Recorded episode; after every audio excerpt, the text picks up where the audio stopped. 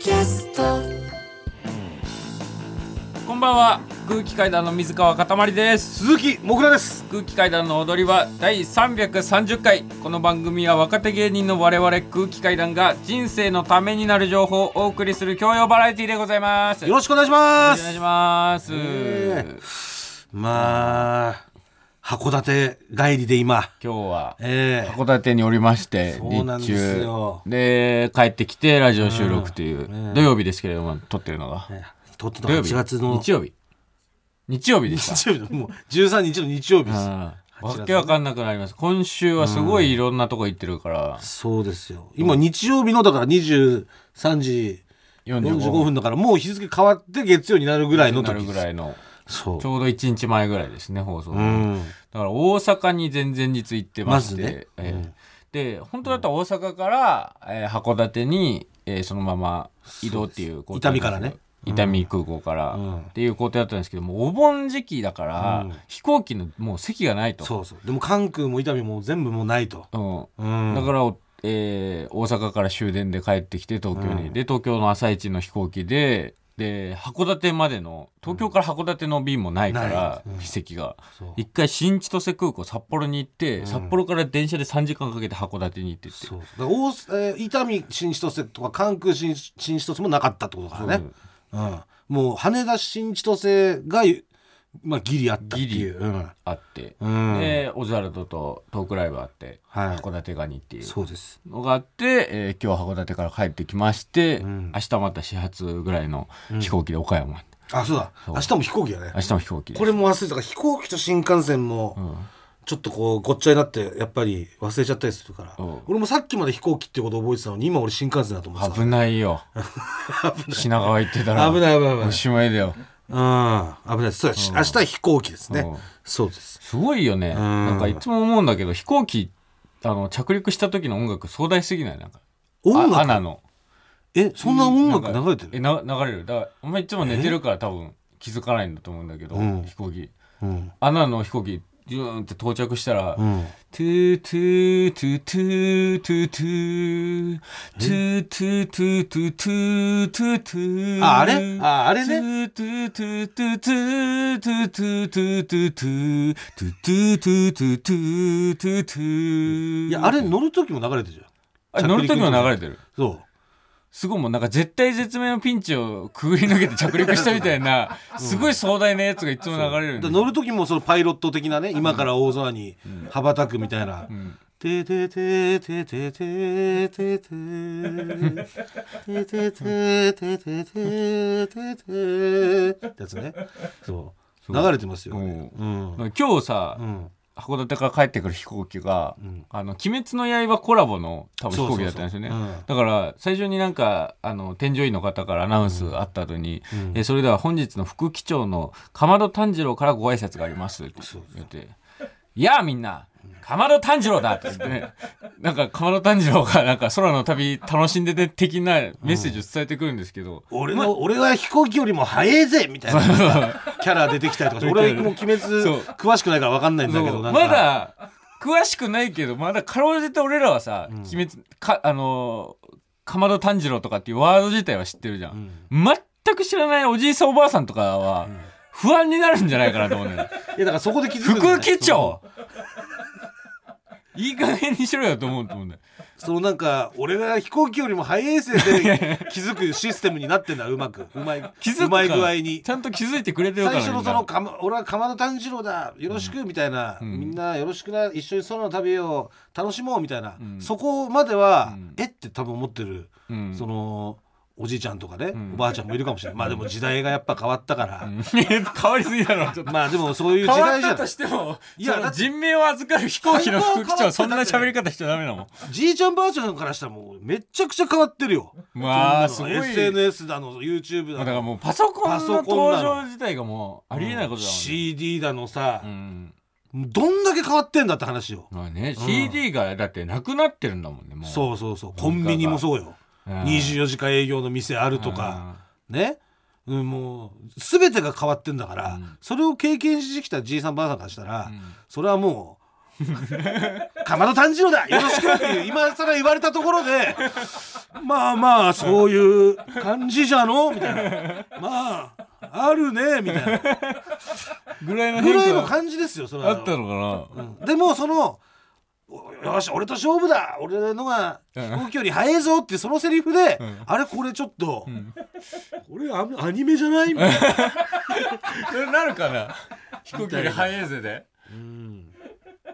感じだと思いますよ。そっか慣れてくるしかもあれさの俺2回目なんだけどさあれこれ話さなかったなんかかなそのかまど炭治郎ジェットに乗るのが2回目なんだけどうんあそうなの？そうあれ揺れた時さ、うん。普通に機長がさ、うん。アナウンスしてくんのよあそうなんだ。俺飛行機めっちゃ怖いから、うん。なかなか寝れなかったりとかして、うん。寝つくまでね、寝ちゃったらもういいんだけど、うん。でそれでたまにすげえ揺れんじゃん。あのガグって下に落ちたりとか、まあなんかあるよね。なんか右左わーって揺れたりとかするじゃん、うんうん。でその時にあのアナウンス入るの知ってる？普通あの機長からさ俺基本イヤホンしてるから。アナウンス入んのよ今あの激しい揺れがございますけれども、うん。その飛行には影響はございませんので、うん。あの安全に飛行はできますんで、うん。あ落ち着いてくださいみたいな、うん。さあ、うん。それこそかまど炭治郎でやってくれる炭治郎が勇気づけてくるよ。ねそうそう。なんか、うん。いやー揺れてるけどもこんなの平気さみたいなさ、なんかその揺れてる時に限ってさおじさんの声でさ「えー、現在ね 怖いんだよはね。ね上空1万フィートをうん飛行しております、えー激しい揺れがございますが、影響はございませんみたいなさ、もうその何1万フィートみたいなのもう怖いよみたいな。何も1万フィートってもうみたいな。もうちょっとなんかメガフィートとかで もうちょっと数字少なくしてほしい。1万フィートって。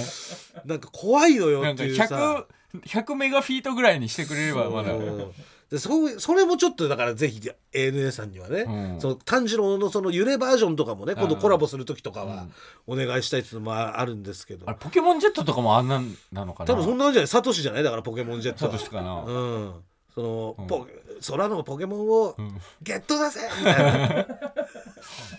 でピカチュウが。なんか「ピカ飛行機より速いピカ!」みたいな。喋んな。ないんかあのんじゃないそういうの。ピカチュウ喋んないのコロコロコミックのピカチュウしか喋んないコロコロコミックもピカチュウは喋ってなかったっけ？いやそのさコロコロコミックって、うん。あのー金持ちが買ってもらう漫画だからあんまり俺の前で話しないで。そのコロコロコミックのそうなんだそう。ああいうあのコロコロコミックとか、うん。小学何年生系のやつとか、うんああいうのと付録とかそういうアニメとかいっぱいついてるやつって、あれ金持ちが 親に買ってもらうあそうなの。漫画だからいやじゃああのポケモン読んでなかったの？で俺はだからその友達買ってもらってる友達に家行って読ませてもらってたいたけどそう。だからポケモンがブルー版が出るとか、あブルー版ね。そういう情報も俺すげえ遅かったし、うん。そういうコロコロ見てるやつはさ、うん。すぐブルー版出るとかさ、うん。そういうの知ったりとか、うん。コロコロコミニミックだけのクポケモンカードの付録とかあったもんさあったでしょ、うん。でミニ四駆のなんか情報とかさ、レッツゴーとかもやってたから、あとコロコロ読んでる人だけもらえるポケモンとかあったよミュウとか。あったねあったあった。全員さ応募者全員サービスのミュウとか、あったあった。うん、そういうのをもう俺横目でもう それを横目で見ながら俺不思議だで育ててたからさ。全員もらえるやつ。最初に大きな博士からもらえるやつ。そう。カメックスにしたらよかったと思いながら 本当。だからまあそう、まあ、ポケモンジェットとかもね、ありますけどでも本当に飛行機が俺本当怖くて、うんでまあそのアナウンスじゃないけどさ、うん。やっぱりもうその上空一番ヒットじゃないけどやっぱりまだなんであのでけえ機体が飛んでるのかっていうのが、やっぱりねちょっと理解できないんですよ。ずっと理解はできないんだ。ずっと、うん。意味が分かんなくて、でしかもそのあのまだ翼がね、うん。パタパタしてくれてたら俺まだ怖くない。うん。鳥鳥はそうやって鳥的な感じで、飛ん。るもんそのジャンボジェット。の、うん。でもあれずっとさ、うん。もう横になっても微動だにしないじゃん。なんで俺もあれで空飛べんのかよくわかんないの。あれさもうのあの翼の下のブオーでブワーっていってるってことでしょ？いやそうでしょ。その翼の下のあのとんでもねジェット丸いうん。ジェットあんじゃん。よ4つ4機ぐらいあるやつ、うん。あれでなんかエンジンをものすごい燃やして、うんふわーっと燃やしてうん。飛んでるわけじゃん、うん。でもそれもさそんな勢いで飛んでんだよ。あんな何百人とかって鉄の塊が、うん。ね。それ燃えちゃったらどうすんのとかさ、うん。思うじゃん。翼のあんな、なんであんな翼翼ってめっちゃ大事なはずじゃない、うん。ね、うん。それがさその翼のすぐ下にあんなうん。ね火の出るものを置いて、いいのとかその考えれば考えるほど怖くなっちゃうのよ、で翼もねパタパタしない。紙飛行機と一緒じゃんパタパタしないって、うん。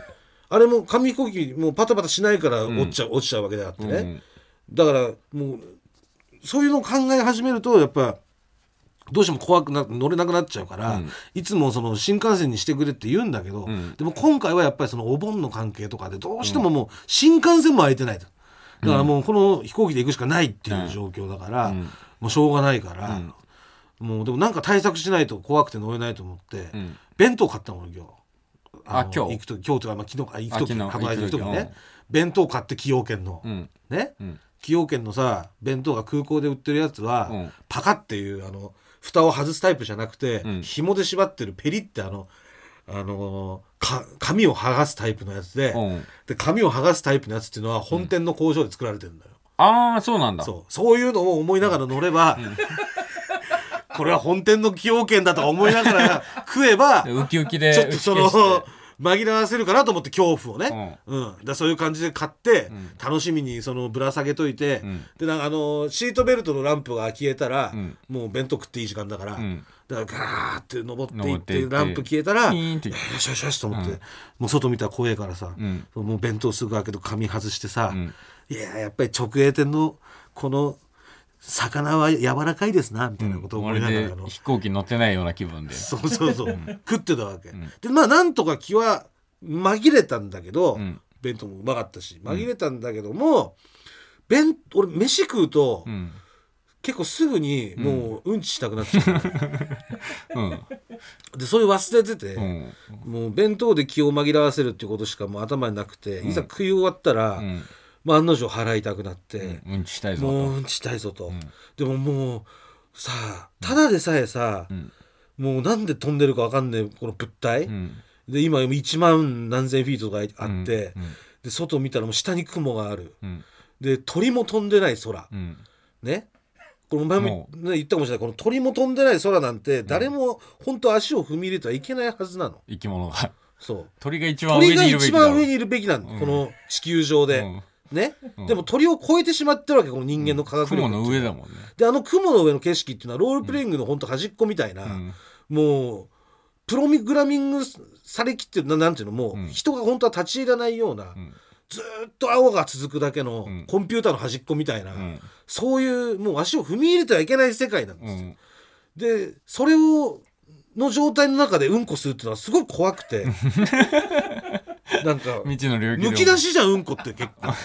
そう。でむき出しって下下げてさこもう下半身むき出し丸出しで。下半身丸出しでむき出しの状態じゃない、うん。でそのうんこする時もさ、うん。やっぱ便座とかを取り付けてるわけじゃんネジとかで,、うん。で万が一さ俺がうんこしてる時にさ、ん。重すぎてその便座とかがピュンって下落ちちゃってさ その俺が 便座ごと落ちてっちゃったらどうすんのとかさ。こち亀の事故だよそれも本当にさそういうことが万が一0.000%でもあるわけでしょ？そういうのがあって。でそれがもしくはネジとかで止めてんだったら結局ネジでしょ？だってあれ。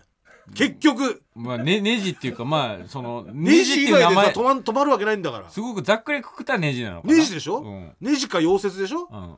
もう人間のそのもう昔からある技術じゃんネジと溶接って、うん。でそれで飛んでるわけだからさ、うわもう大変。だからもううそう怖くて、でももうこのまま漏らすとやっぱ周りの人にも迷惑かかるし、で勇気出して行ったんですよ、ん。便所、ん。揺られながらね、ん。でもやっぱなかなか出ないの、怖いし、で怖いしこれ俺もこの状態でもし俺落ちちゃったりとかしたら俺最後これなのかよみたいな。最後俺ズボン干してうんうんこで死ぬのか俺みたいな感じで。下にうんこついてるもんな。勘弁してくれよとか思いでも、そそれって一番嫌じゃない、うん、こしながら死ぬって、うん。こんな飛行機の中でさ、まあ最悪だよね。でもうんこしながら死ぬって一番嫌だって考えれば考えるほど、もうやっぱりこれ一番嫌なことって起きるから、ん。今まで俺が生きてきた中で。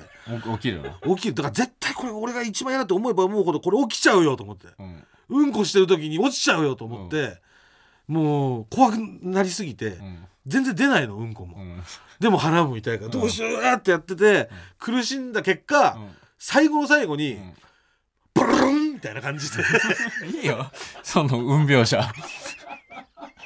もうすごい、んすごいのが出たの。で、ボーンってくやつ。あの、紙必要ないぐらいのやつ。あの、もうなんか3年に1回ぐらいしかないやつじゃないそれ。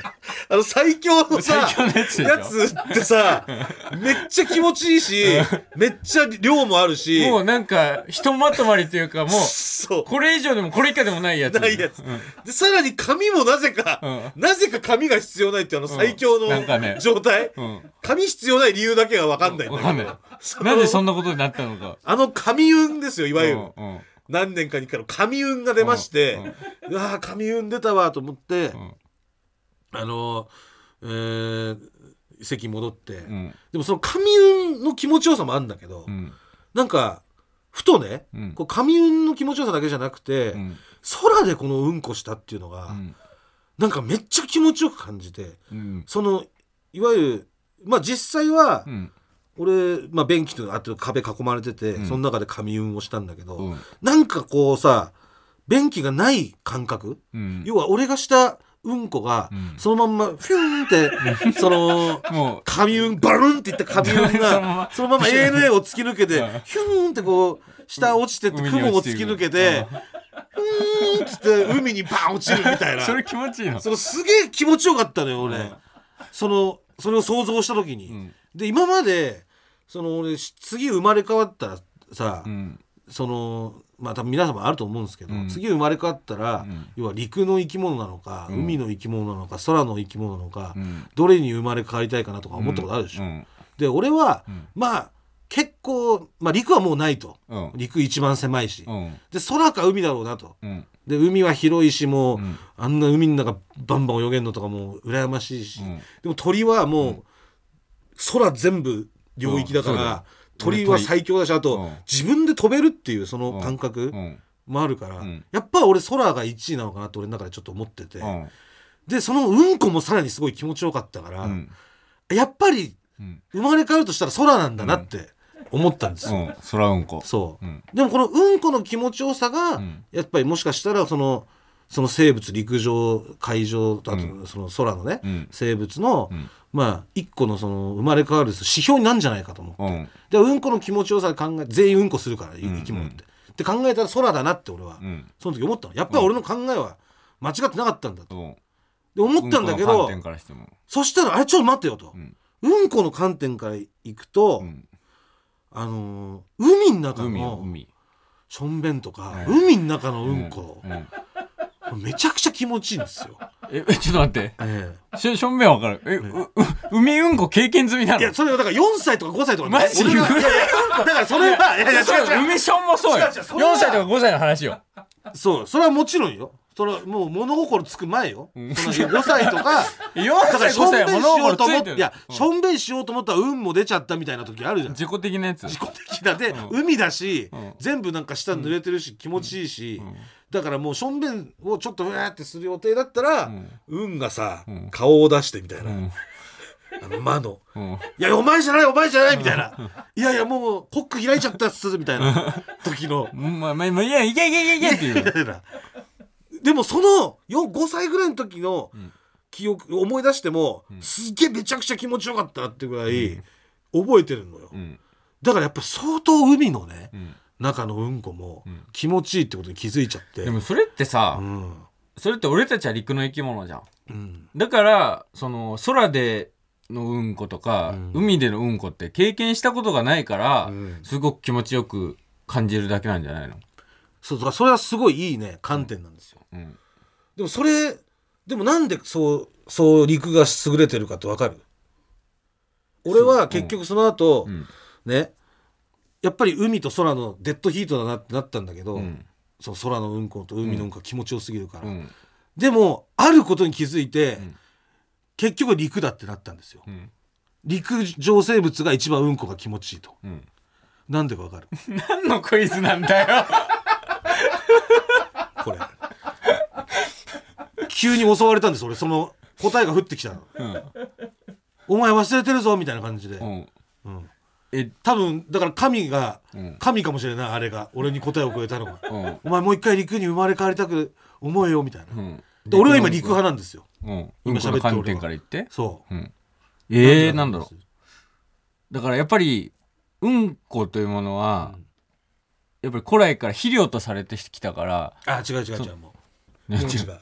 でももうこれ海の俺が鳥になったつもりでうんこした時に気づいたの、うんあ俺今鳥でうんこしてるすげえ気持ちいいってなった時に、うん。えってなって、ん。一回ちょっと手広げてやってみて鳥で はい鳥です。鳥です。はい。飛んでます。飛んでますね。うん。うんこしてみて。うんこしました。気づきましたかね？で魚になってもいいよ。泳いで。泳泳ぎます。はい背びれ。背びれつけて、はい。背びれつけて。はい泳いで。泳いで。泳いでうんこしてみて。ぷりどうですか？気づきました？え？気づきました？老けない。違う違う違う。でもそういう感じ。老けないではない。正解は、うん。踏ん張れないってこと。うん。陸上生物だけうんこ踏ん張れるんですよ。もう両の足で。っていう。うんうん。でもしかして、うん。この「うーん」がううんこにおける、うん一番気持ちよくしてんじゃないの？みたいな。うん。そう地面に足をつけて、ん。うーんっていう、うん。だからつまりさっきの、うん。俺のその神運うん。バルルンみたいなのも、これ俺がめっちゃ踏ん張ってるから、踏ん張っていろいろそう下半身使えてるから。した結果うのん。神運のバルルンであって、うん。これ鳥とか魚って神運出ないんじゃないみたいなうん。感じ。で結局さっきも飛行機で空の上でさ運したと言ってもさ、うん。それ飛行機というね、うん。ちゃんと俺は地に足はついてるわけじゃん。うんだからここでうーんという、この踏ん張るということによって、うん。この気持ちいい運うん。になってんじゃないかと思って、うん。うんあじゃあこれはもう踏ん張ることを発見したってことは、うん。やっぱり俺は陸だと。うん。陸俺次に生まれ変わるのは、うん。もう俺陸にしようと思ったら、函館着いたんです。なんだそれ。そこで。19で水陸空無限大。やめてくれよ。改めまして空気階段の水川かたまりです。鈴木もぐらです。それでは今週も参りましょう。単独公演情報現在開催中の全国ツアー空気階段第6回単独公演無修正。次が8月19日土曜日の福岡公演福岡国際会議場メインホールで2公演を行います、えーこれの18時開演の回のみ現在チケット販売中です、はい、えーこれが1000人入る、とても大きな劇場なんで。うわありがとうございます、はい、もうちょっとで売り切れるっぽいです。うわでマジっすか。18時開演の夜の回が。ありがとうございます。お早めにはい。福岡の方、九州の方山口の方ぜひともよろしくお願いしよろしますくお願いします。そして8月31日の千秋楽公演の配信チケットも今販売中です。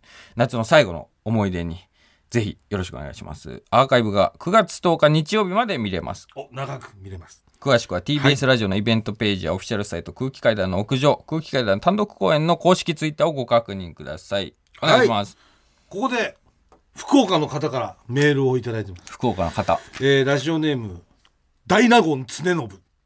もぐらさん片目さんこんばんは。こんばんは。来週の福岡公演19日夜の部に今いろいろと話題の鳥羽周作そっくりな友人と行きます。まあ今週ですね、まあ、メールいただいたのはあれなんですけど、もう今週です、えー最初はデートで行くつもりでしたが、はい。イチャイチャしても小倉さんのセリフが飛んだらいけないと思い相手を変えました、おかげさまでデート相手とは疎遠になってしまいました、さて福岡のラーメン二郎ですが。残念ながら二郎の視点はありません。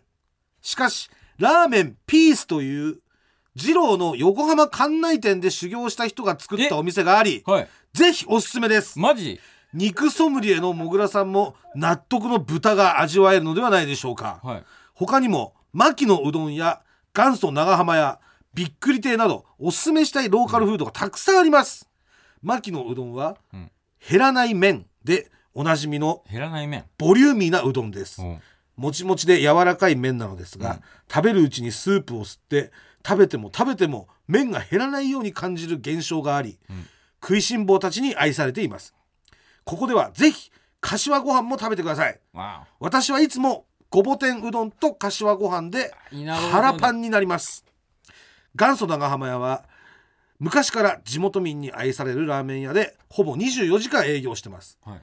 朝飯でここに行くことをモーガンかっこ モーニング元祖長浜と言いこれは博多華丸さんが発祥だと言われています。えー、モーガン。はい。びっくり亭は肉です。肉。めっちゃうまいです。それではライブ楽しみにしています。グルメ情報多めに。これちょっと行きてえわ全部。俺元祖長浜屋は行ったことありますよ。元祖のある？うん。一回福岡で仕事あった時に行きました。めっちゃ美味しかったです長浜屋も行きたいなモーガンしたいなこれもうありですね。でラーメン二郎が？二郎はないんですけどないんもですけど。なんと館内で修行した方が作ったラーメンピースというはい。お店があると。館内といったら我々めちゃめちゃ行ってました。よ館館内内といったらもう館内と書いて神豚と読みますからね。館内でのコンビニでで神豚と書いて館内と読みますね。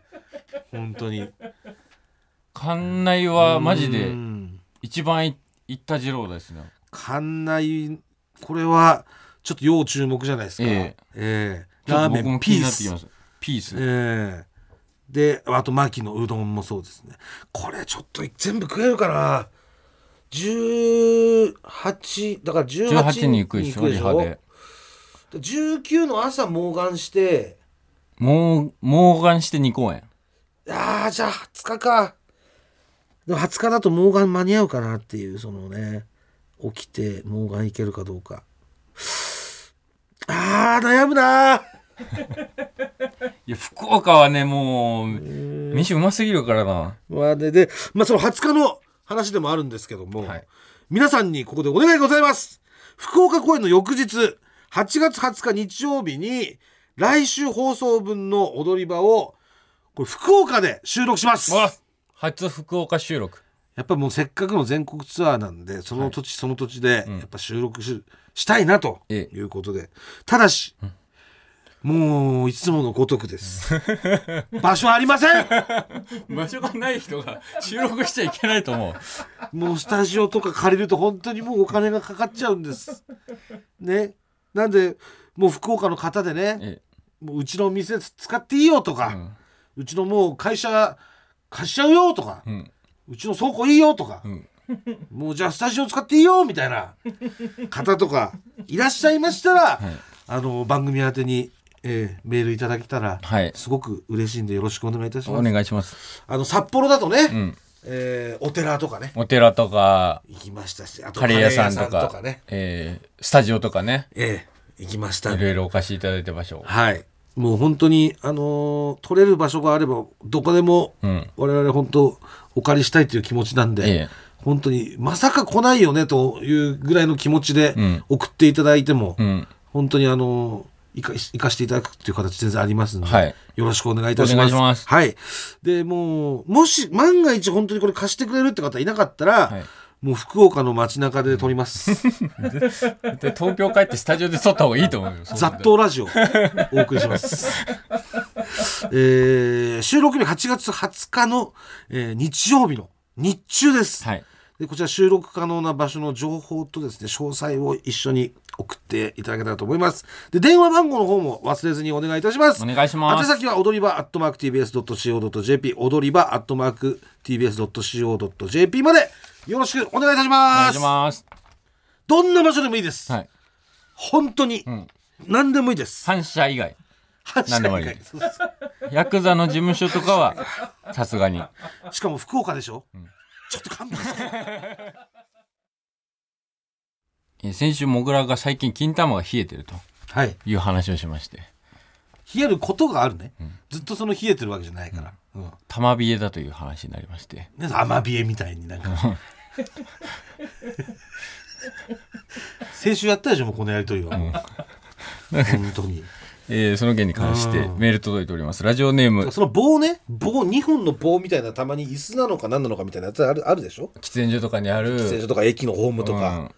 空港とか、ん。そういうのにあるあれです。あれに座ったあれが時にその玉冷えを作り出す、玉冷え作成機なんですあれが、そう。あれに座ってるとちょっと玉がねはい。冷えちゃう時あるよねっていう、あるある、ってことです、はい。玉冷えあるあるです、はい、えーラジオネームジャスティン・ビーバー営業中。もぐらさんかたまりさんスタッフの皆さんこんばんは。こんばんは。先日もぐらさんがお話ししていた喫煙所の鉄の棒みてえなやつに座ると金玉がしびれたみたいになる話。はい。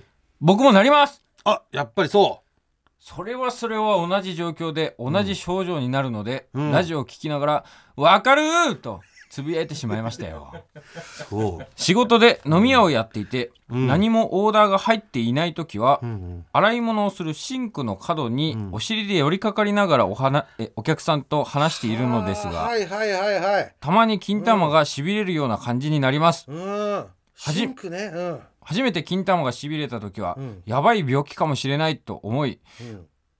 おじさんたちのいつも入ってこないつまらない話がいつも以上に耳に入ってこなかったのを覚えています。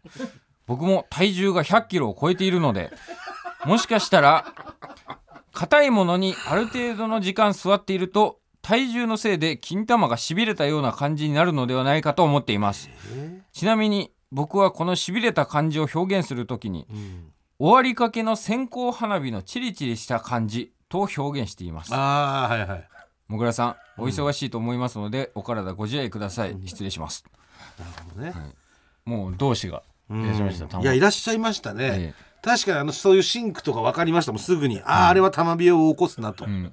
ええ。共通点ありますから、ええ。ただ私私はね線香花火の終わりかけまあ確かにその感じも分かるんですけど、うん。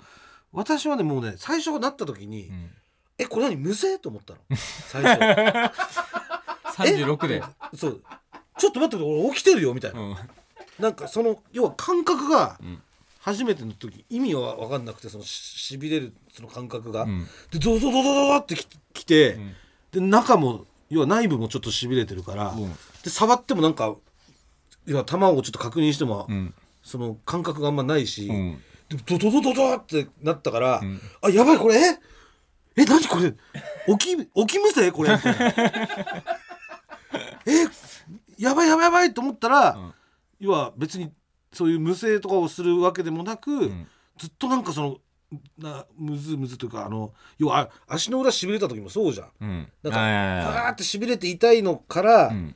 なんかこうちょっと力入んない状態みたいな風になるじゃない、うん。あのーそっちの状態に球がいいってて、でなんかすげえ冷たくなってみたいな、はいはいはあなるほどこれしびれてんのかって、そこで分かった感じだったんでやっぱびっくりしましたやっぱ初めての時は、うん。それは同じですね。この人も体重100キロ超えているから、やっぱりもう体重100キロを超えた人が硬いものにある程度座っていると もう金玉になるんじゃないかっていう。いやーたまたまじゃないですか今。まだ2通じゃわか私とねこちらの方の2人じゃ分かりませんよ。もう一つ届いております、えーラジオネーム電光ハンマーどうもはじめまして。先週のオープニングでもぐらさんが話されていた金玉がしびれるということにはい。同じ境遇の人がいるんだと。いても立ってもいられずメールさせていただきました。そんな私は金玉からおティンティンの先までしびれる系おじさんことしびおじです。この症状が現れたのは順調に太り体重が95キロほどになった5年前からです自分の場合は現場作業員ということもあり休憩時間に足場の鉄パイプに座っていると。あれ？なんか金玉しびれてる？そんなことないよな。と立ち上がってみたところ今までに感じたことのないしびれが金玉を襲い立って血流が良くなったことでおティンティンの先までしびれ挙句の果てに失禁をしてしまっているような感覚に襲われます。あそうそうそうそうそうそう。それだから無性的なね。そうだからそうそれなのよ。ええ。原完因は全にそうですよこれ。原因は面で座るのではなく点で座るときに金玉とケツ穴の間にそ血流が太りすぎにより圧迫されているからだと思っています。うやっぱそう血流取ってんだあの金玉とケツの間ってあそこ。なので何もないように見えて。なので極力面で座ることを意識しています。はい。あそこって何も通ってなさそうじゃん、もう人体において一番何もなさそうじゃんあの金玉とケツのここの間間って、うん。もうなんか一番無駄なスペースというか。すごいなんか俺ツボな気がするんだよなでも別にそんな押しても痛くないし足の裏とかのが痛いじゃん。うんだから何のためにあんのと思ってたけどやっぱああれスペース。動脈静脈とかそのえ多分めっちゃ大事な気がするんだ俺は。そういう俺すごい大事だと思ってるこ極太血管の通り道だったんですかねあそこは、もしかしたら。うだからこの人も一緒です本当に。体重体重が9 5キロほどになった5年前ぐらいからもう鉄パイプに座ってると。太めの人のメールわざと集めてないですかこれ。えそんなことないです細身のよ方から来てないですかこれ。細身共感してるのが太い人だけらしいです。じゃあやえ？じゃあもう痩せてる人は一回もこんこれ分からずに死んでいくってこと？いや全然俺はピンとこないもん。玉冷え？玉冷え。うわもったいな。なんでねいいよ。経験したくないよ。なんで玉冷やさなくちゃいけないの？玉冷えずに死ぬ方が幸せだろ。いやいやこあれを知らないってことだ。玉冷えのあの感覚をなるほどね。でももう圧迫ですよ体重による。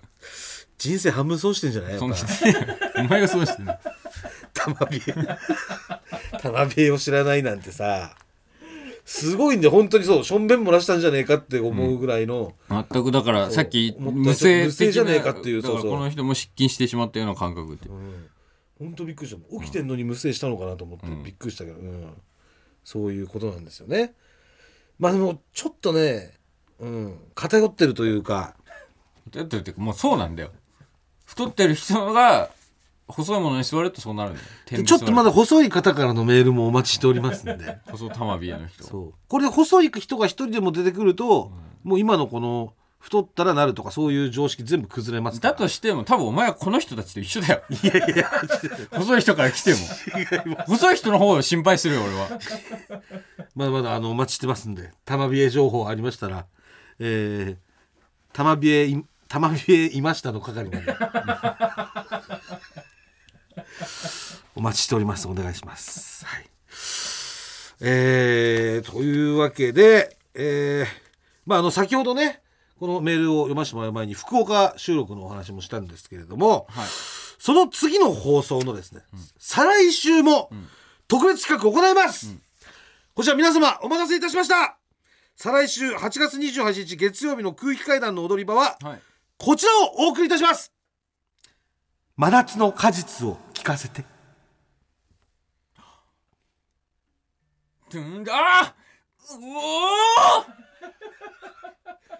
ー。玉冷えてます？玉冷えてない冷えてないですはい。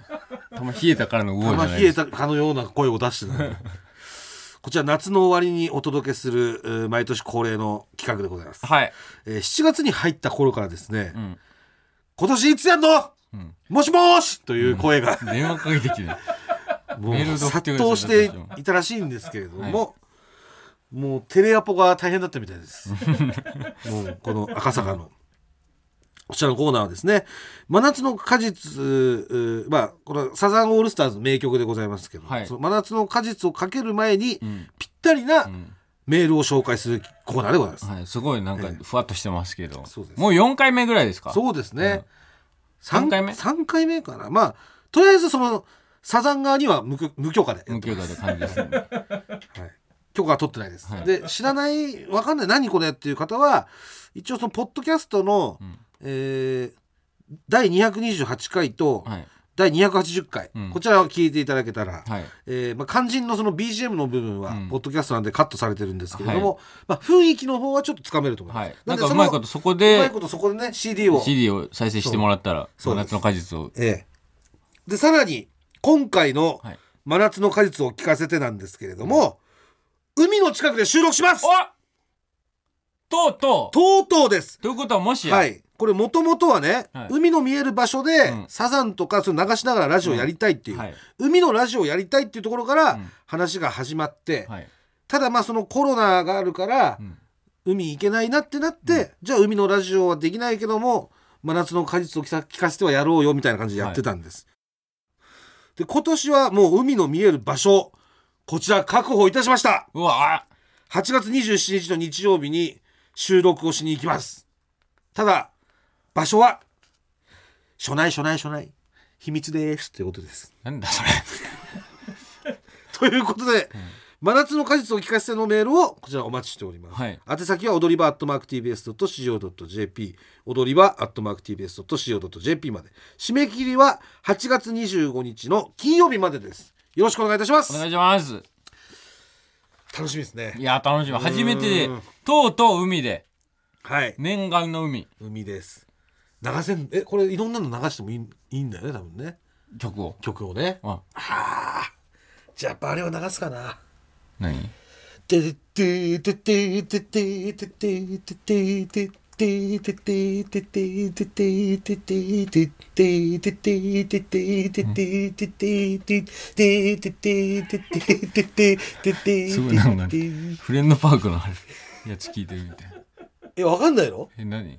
ミュージックアワーですよ。ミュージックアワーか。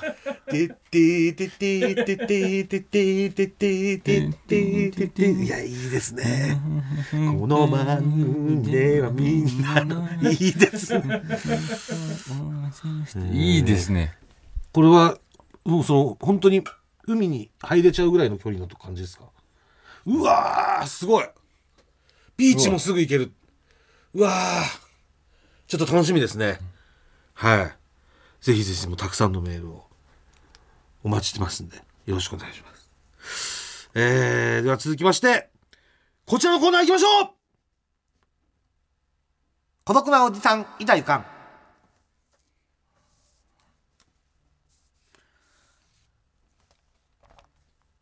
私鈴木もぐらは全国に生息をしている孤独なおじさんの味方であります。こちらのコーナーでは孤独なおじさんからの普通歌を、えー紹介していくコーナーでございます、はい。内容は本当に何も決まってません、まあ、メールテーマとかもないんですけども、えーまあ、なんか思ったこととかこういうの本当は送りたいんだけどなみたいな普通音があったら、送っていただいてるコーナーでございます、えーまずはラジオネームオタクの煮浸しもがさんかつまりさんこんばんは。こんばんは。暑さにめっぽう弱いオタクの小鳥です、そんな暑さに弱いオタクの私ですがこの時期トイレに入るときは決まって全裸になります。小なら残尿を絞り切るのに3分。大なら長いと10分は粘るのですがこの時期は小でも大でもあ滝のように汗をかくので部屋着に汗を吸わせない対策として全裸で用を足しています。このメールを打っている今も全裸トイレでひなりで出している最中です。ウォシュレットでケツが濡れているのか汗で濡れているのかわからなくなってきました。ケツを拭かないといけませんのでこの辺で。それでは。あんたのうんこ尺に合わせたメールな。んだよまあうんこがなかなか出なかったからちょっとメールでも送ってみるかみたいなうん。感じなんですかね、うん。まあそしたらまあちょっとあもうケツもうできたわできた。わっていう。自分勝手だよ、えーまあ本当に何でもありという、ん。えーことでございます、えー続きましてラジオネーム、えー、小言神戸僕川さん片森さんスタッフの皆さんこんばんは。こんばんは。弱い50のこのおじです。先日風呂上がりに久しぶりに足の爪を切ろうとしたら足の甲に水玉模様の黒いシミが薄くできているのを発見しました。うん。これは何か悪い病気の前触れか？と思いましたが、ん。原因が判明しました、うん。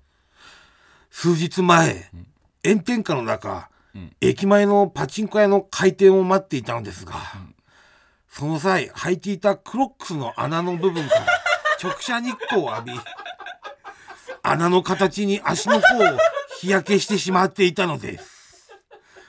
この時期申し訳程度に顔や腕すねにも日焼け止めを塗っているのですが足の甲に塗るのをうっかり忘れていました。なんだか耳なし法一になった気分です。現場からは以上です。なるほどね。クロックス焼けね。クロックス焼けはこれは確かに俺はやったことないんで。心配になりますよね。これはねこれ原因分かんなかったらびっくりですよね。怖いですよね。いきなりね足にそういう、ここだけなんか黒い。ね点々みたいなのができたら。うん 日焼けだったっていうことですね、えーえー続きましてラジオネーム「君の幻」こんばんは。こんばんは。37歳の孤独なおじさんです。私は強めの火星方形なんですが 昨年から川の進行を防いで向けている状態を保つための柔らかい素材の輪っかをあ。チンチンにつけています、お風呂の時には外すのですが洗おうとした時に手から滑り落ち私の感覚はそこからスローモーションになりました。掴もうとした手は虚しく空を切りあ掴もうとした手は虚しく空を切り輪っかは排水口へと吸い込まれていきました。絶望に打ちひしがれていると一緒に流れていった水の浮力でなんとチンチンにつける柔らかい輪っかが排水口から浮かび上がってきたのです。私の頭の中でグリーンの奇跡が流れました。なんでだよ。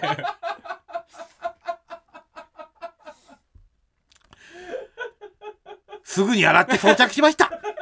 また何かあればメールします。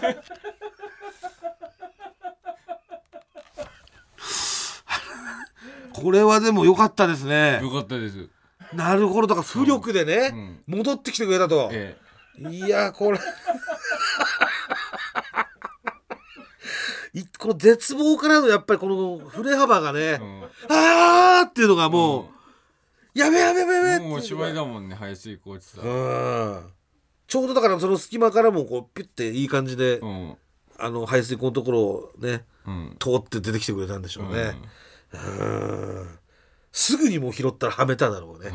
もう。いやー。これはね確かにこれはもうグリーンものだと思います。えー、ラストですね。ラジオネーム早漏おじもぐらさん、かつまりさん、こんばんは。こんばんは私は実家暮らしの孤独なおじさんです。先日、妹が夏休みの甥っ子を連れて、実家に帰ってきました。はい甥っ子が退屈そうだったので、クレヨンしんちゃんの映画に連れてってあげました。お本当は甥っ子がどうこうよりも、空気階段の声優での出演を見たかったんですが、はい映画はとっても面白くて、声優としてお二人の可能性を感じました。ありがとうございます本当にすごい。甥っ子と二人仲良く笑って見てました。はい映画帰りにソフトクリームを一緒に食べていた時、はい甥っ子が「おじさんの歯ミニオンみたいな色してるね」と言ってきたんで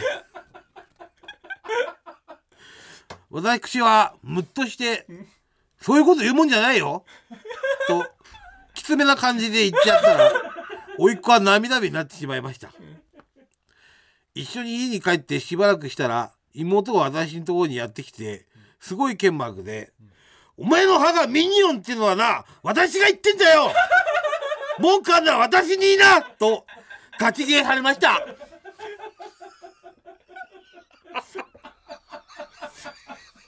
見てらんなよ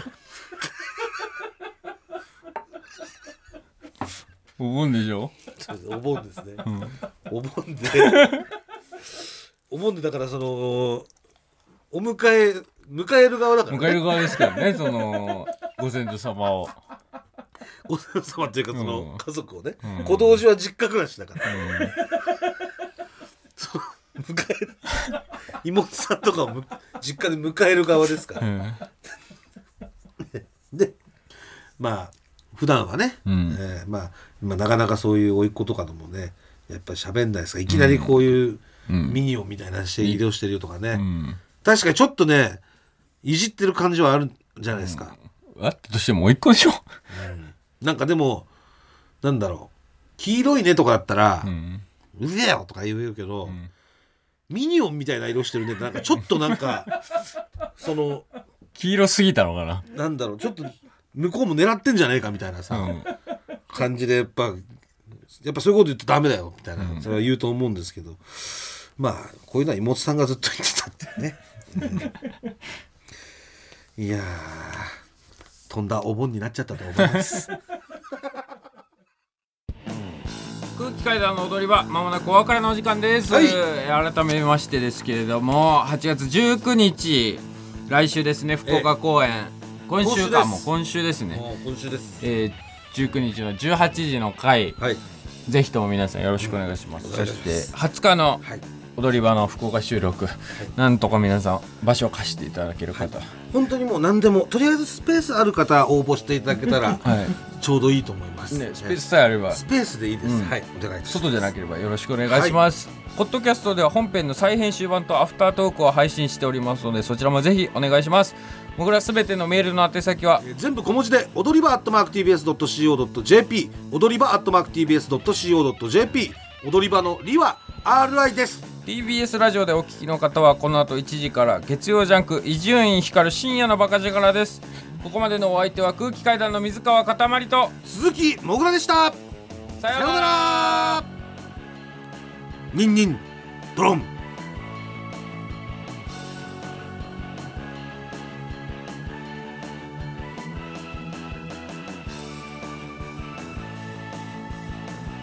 あなたこそ。もういいもういいよあと取れたなあもう今今この首をスッと下に下げた時点でもういいわ首まであと3ヶ月